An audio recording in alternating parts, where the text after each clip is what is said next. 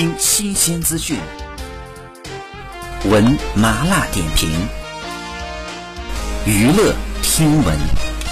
关注娱乐资讯，这里是春娱乐。四月一号，根据台湾媒体报道，香港女星阿娇新戏停拍，在家中居家隔离十四天。她被曝上网看十九岁男星于彦龙的直播，一个晚上就打赏送出六万多人民币，被网友惊呼“女神太土豪了”。根据网友爆料，于彦龙在某平台当起直播主，阿娇呢也上线打赏四万人民币，在直播当中还和其他主播 PK，获得阿娇连刷多个礼物，拿下胜利，还被女神点歌唱爆红 rap 歌词“淡黄的长裙，蓬松的头发”。一首歌就拿下两万人民币的礼物。据说阿娇已经不是第一次来看直播，聊天室大方留言，我也是昨天看他挺帅才进来的。打赏、刷礼物、点歌，还向网友说我听完就睡了。最后离线前也向于彦龙道晚安。阿娇和赖宏国结婚迈入两周年，婚后呢仍然活跃在娱乐圈，时常和老公晒恩爱，上网刷礼物给直播主，引起网友的议论。不是已经结婚了吗？难道老公不会吃醋吗？据悉，于彦龙是某影视公司的签约演员，外形高挑帅气。近年来参加歌唱选秀活动，